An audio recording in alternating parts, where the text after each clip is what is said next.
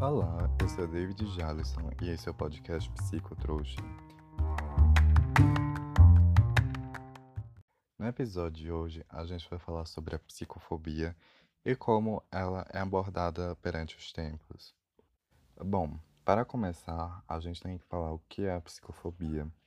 E a psicofobia, ela se denomina como preconceito ou aversão acerca de pessoas com problemas, transtornos ou neurodivergências, para ser mais claro. E, e alguns tipos desse tipo de preconceito, que é a psicofobia, é justamente a exclusão de pessoas neurodivergentes da sociedade, como muito, muito se faz ainda, né? Pois, por mais que se tenha avançado em vários quesitos, por mais assim que a sociedade já tenha evoluído, entre muitas aspas, essa questão muito presente da psicofobia e da exclusão de pessoas com neurodivergências. E essa exclusão de pessoas neurodivergentes só fortalece mais ainda o, o adoecimento mental dessas pessoas.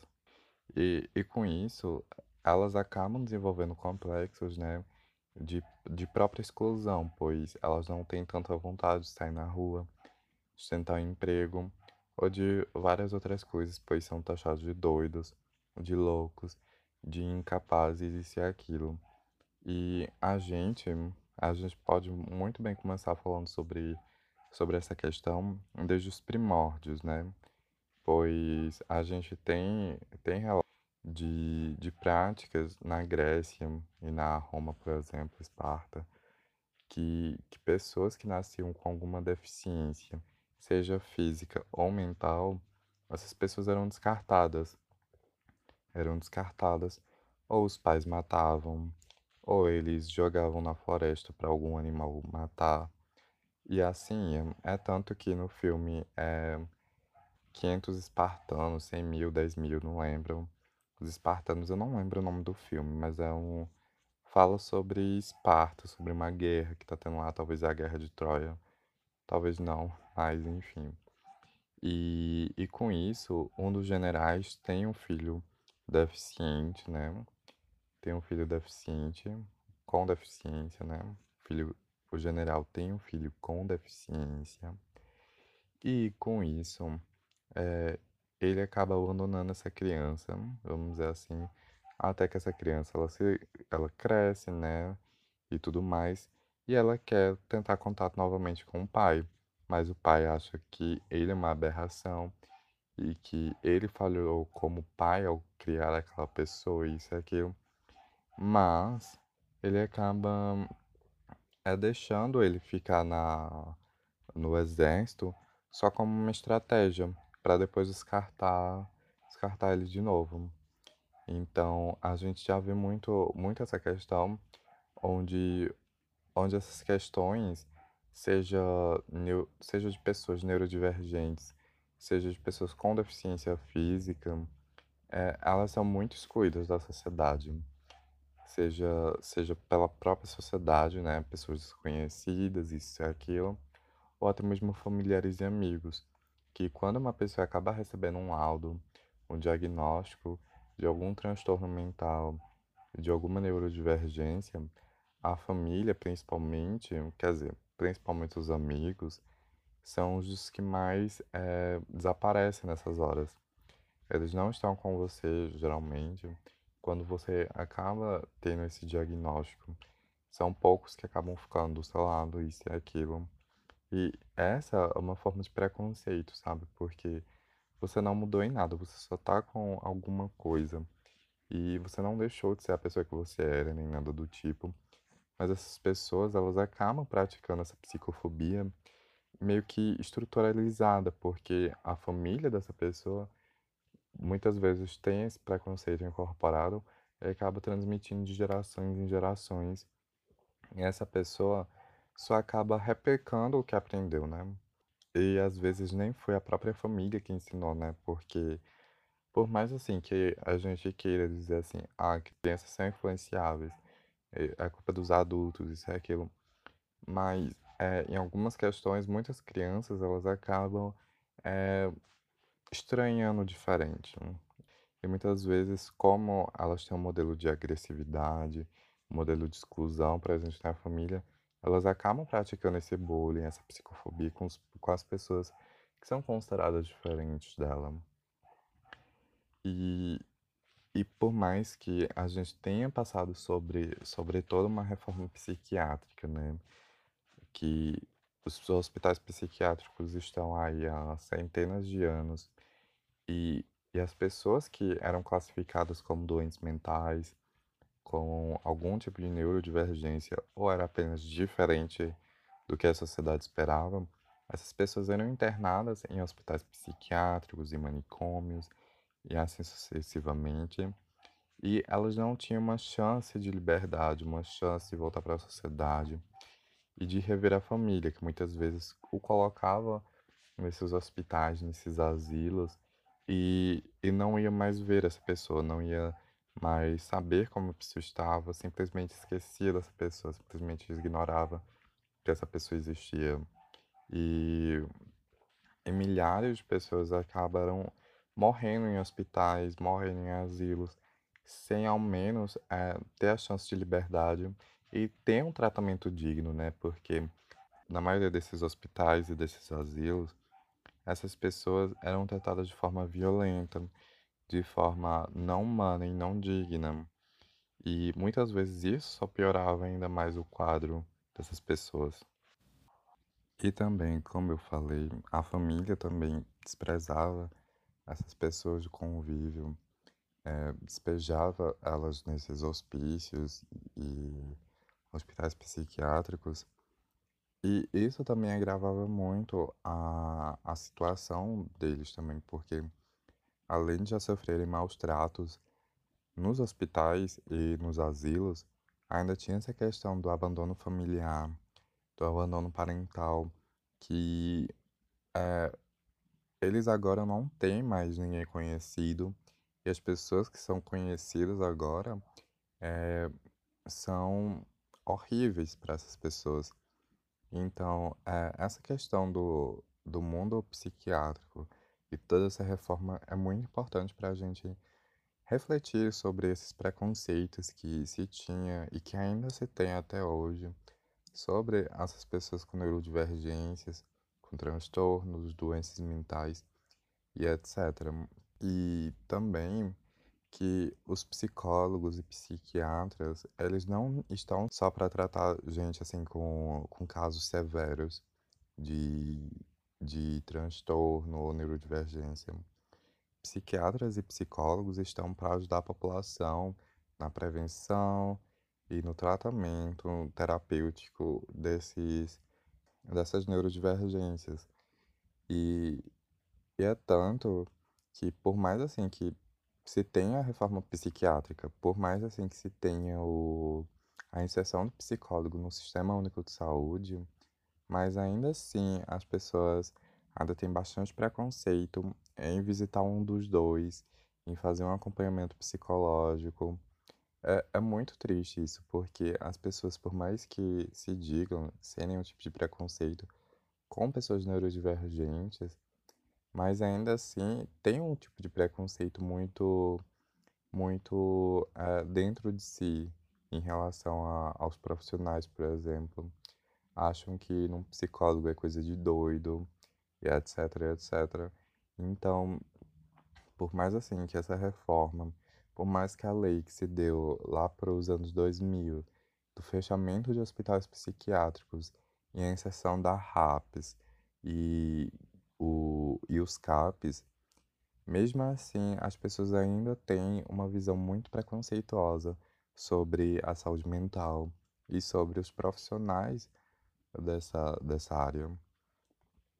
Também a gente pode destacar, né, como, como eu falei, que os hospitais psiquiátricos e essa reforma psiquiátrica se deu muito aqui no Brasil lá para os anos 70, onde, onde as pessoas começaram a fazer manifestações acerca do, da luta antimanicomial, acerca do. Quer dizer, agora, né, tá tendo esse movimento contra a psicofobia, mas mesmo implícito, né?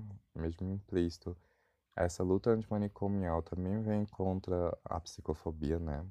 Se a gente for parar para ter um pouquinho de lógica, sim, pois a psicofobia é um dos agravantes ainda mais contra o tratamento dessas pessoas em situações de neurodivergências. E a sociedade, ela tem que tentar é, remodelar esses conceitos, sabe? Tentar inserir essas pessoas na, na sua sociedade, pois eu não sei onde vocês moram, nem, nem como é a cidade de vocês, mas, por exemplo, aqui na minha cidade, geralmente, quando você anda na rua, se você achar uma pessoa com neurodivergência, com algum transtorno, geralmente acompanhado de uma pessoa, de um acompanhado de um dos familiares, ou se é só, mas está sendo assistido pelos familiares, você não encontra pessoas com nenhum tipo de necessidade especial trabalhando em lojas, em comércio, por exemplo, principalmente pessoas com neurodivergências. As pessoas e até mesmo o governo, por mais que se tenha a lei de inserir essas pessoas no mercado de trabalho, mas muitas empresas, muitos órgãos públicos acabam não aceitando essas pessoas com algum tipo de deficiência, seja mental ou seja física, para trabalhar na empresa, é, validando ainda mais aquele discurso né, da incapacidade dessas pessoas, pois se a gente for ver em relação ao tempo, em relação ao desenvolvimento, é, as pessoas consideram as crianças como serem incapazes, sendo dependentes de outras pessoas, né? Ou seja, as crianças atualmente não são mais vistas como, como empregado, vamos dizer assim, como alguém que pode se trabalhar isso e aquilo, mas uma pessoa sempre precisa de cuidados. E assim, é, são as pessoas neurodivergentes. A gente acaba tendo muitos preconceitos de que pessoas neurodivergentes são incapazes, são, é, são frágeis, não, não são, não podem trabalhar normalmente pela sociedade, ou seja, são descartáveis, sabe? E a diferença, a diferença entre, entre essa questão é porque as crianças, né, elas realmente dependem mais dos familiares, diferentes de pessoas neurodivergentes, que por mais assim que dependam, que dependam dos familiares e tudo mais, mas conseguem é, alcançar a própria independência, conseguem executar trabalhos bem feitos, isso e aquilo.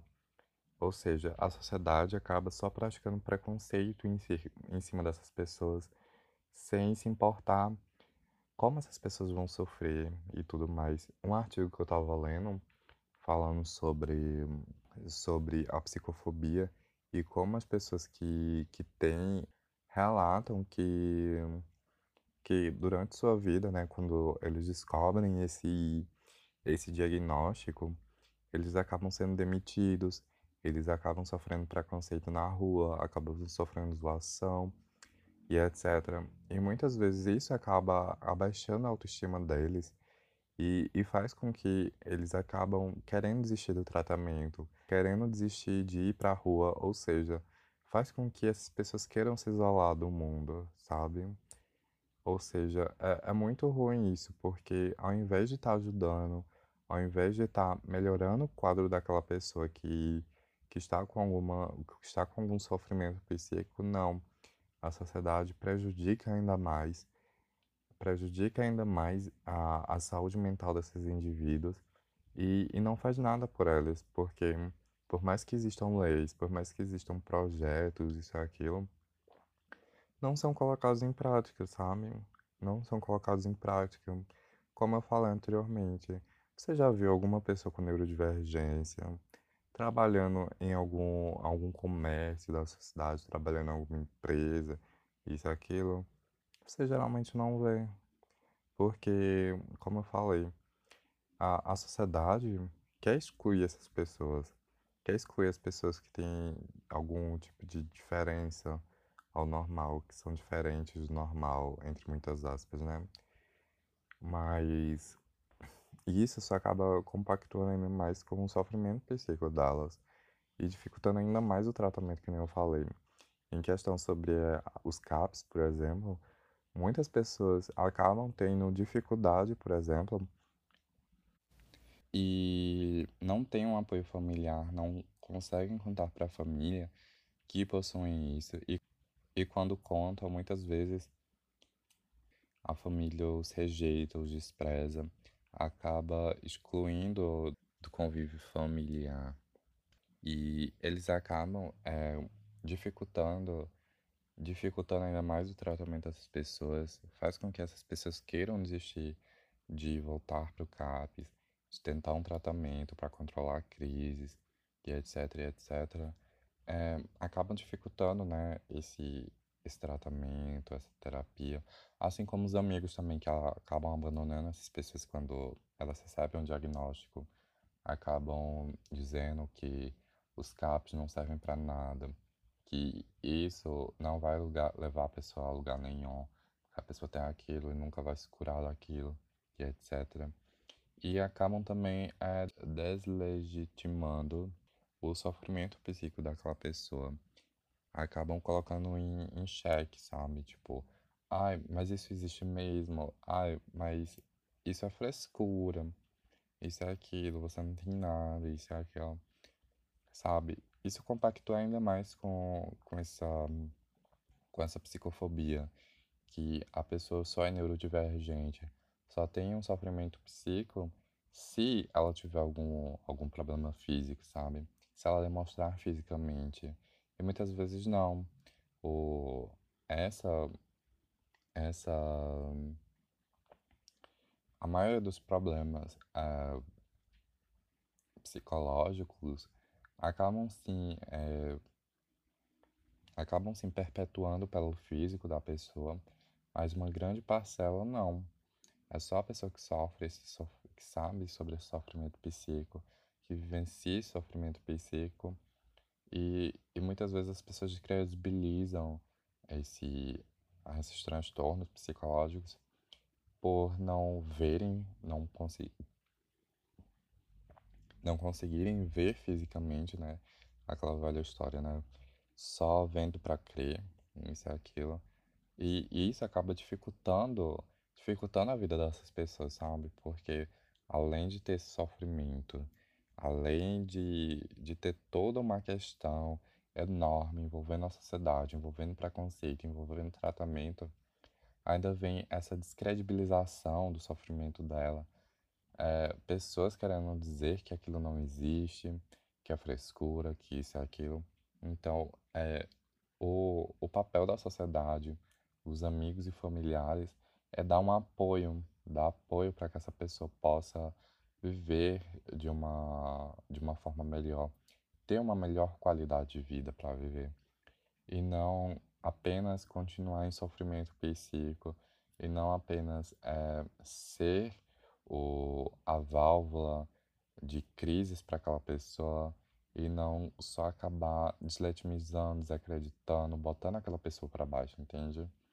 E é esse esse papel da sociedade de acolher, de incentivar a pessoa e de apoiar essa pessoa no tratamento é de suma importância para que essas pessoas consigam conviver com, com isso consigam fazer um tratamento ótimo, consigam ter uma melhor qualidade de vida, que nem eu falei, e não desistir nunca, sabe?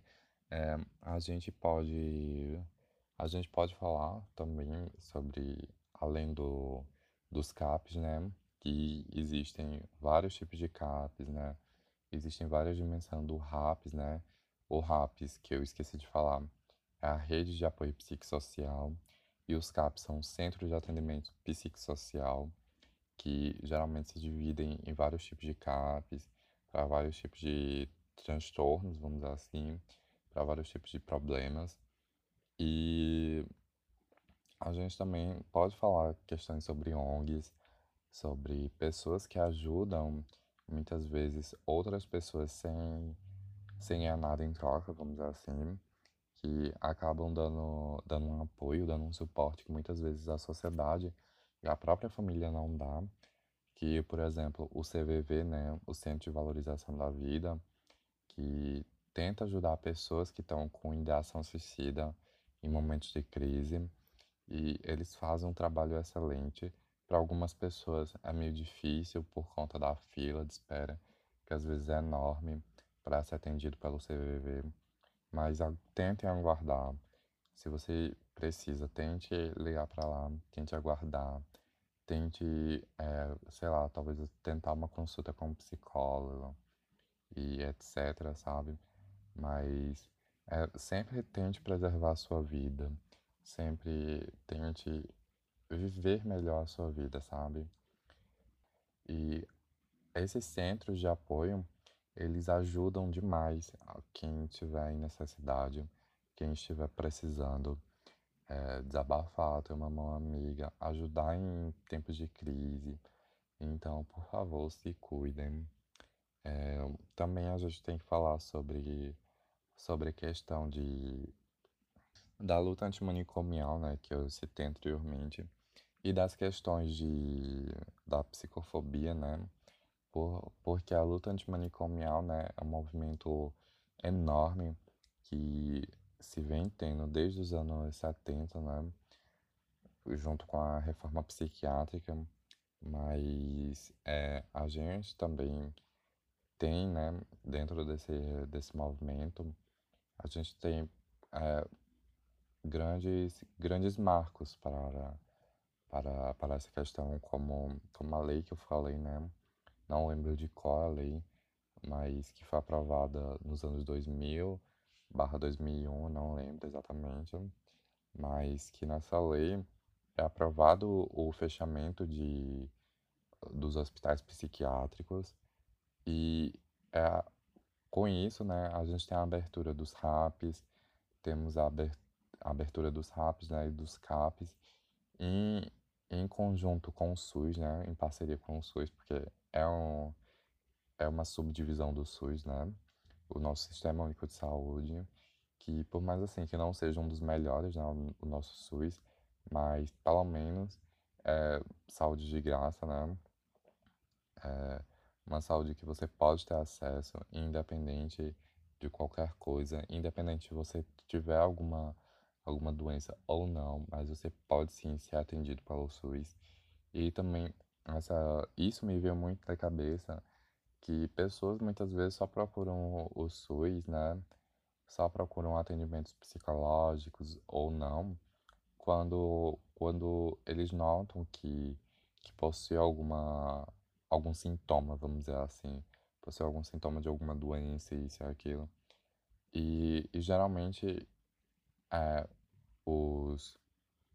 E geralmente não, sabe? Você não precisa ter nada para ir no SUS, sabe? Basta você simplesmente querer, porque um dos lemas maiores do SUS é a prevenção. E você consegue prevenir se tratando antecipadamente, né? Você se cuidando, sabe?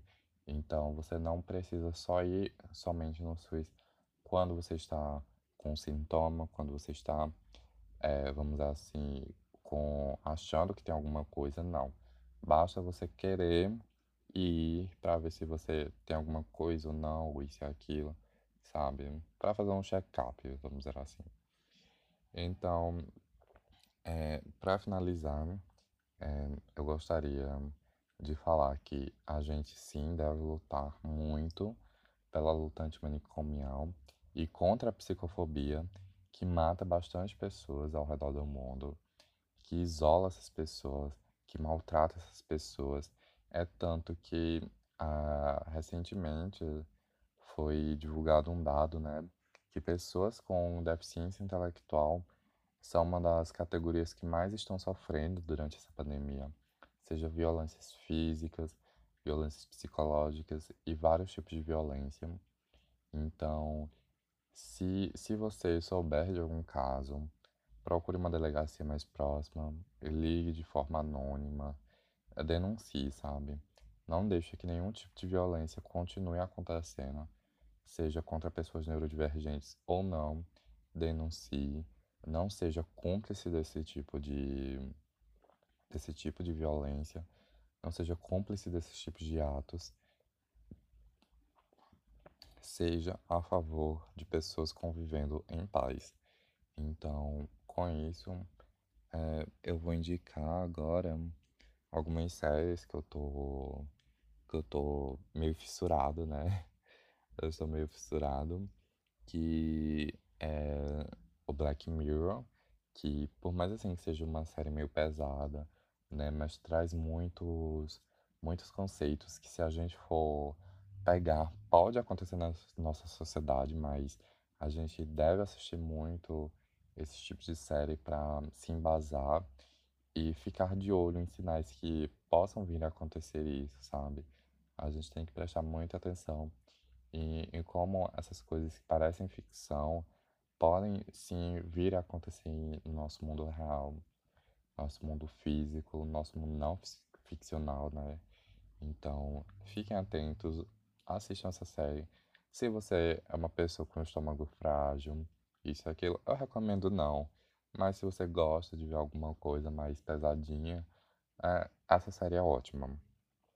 Também eu queria indicar a série Special da Netflix, que conta a vida de um menino que tem um, um tipo de deficiência e ele é uma pessoa, ele é um menino gay e nisso ele acaba é, descobrindo várias várias coisas do mundo, acaba é, tendo que vivenciar é, tipos de preconceito, né? Seja de ordem psíquica ou física, muitas vezes, porque, se eu não me engano, ele tem uma deficiência também é, motora.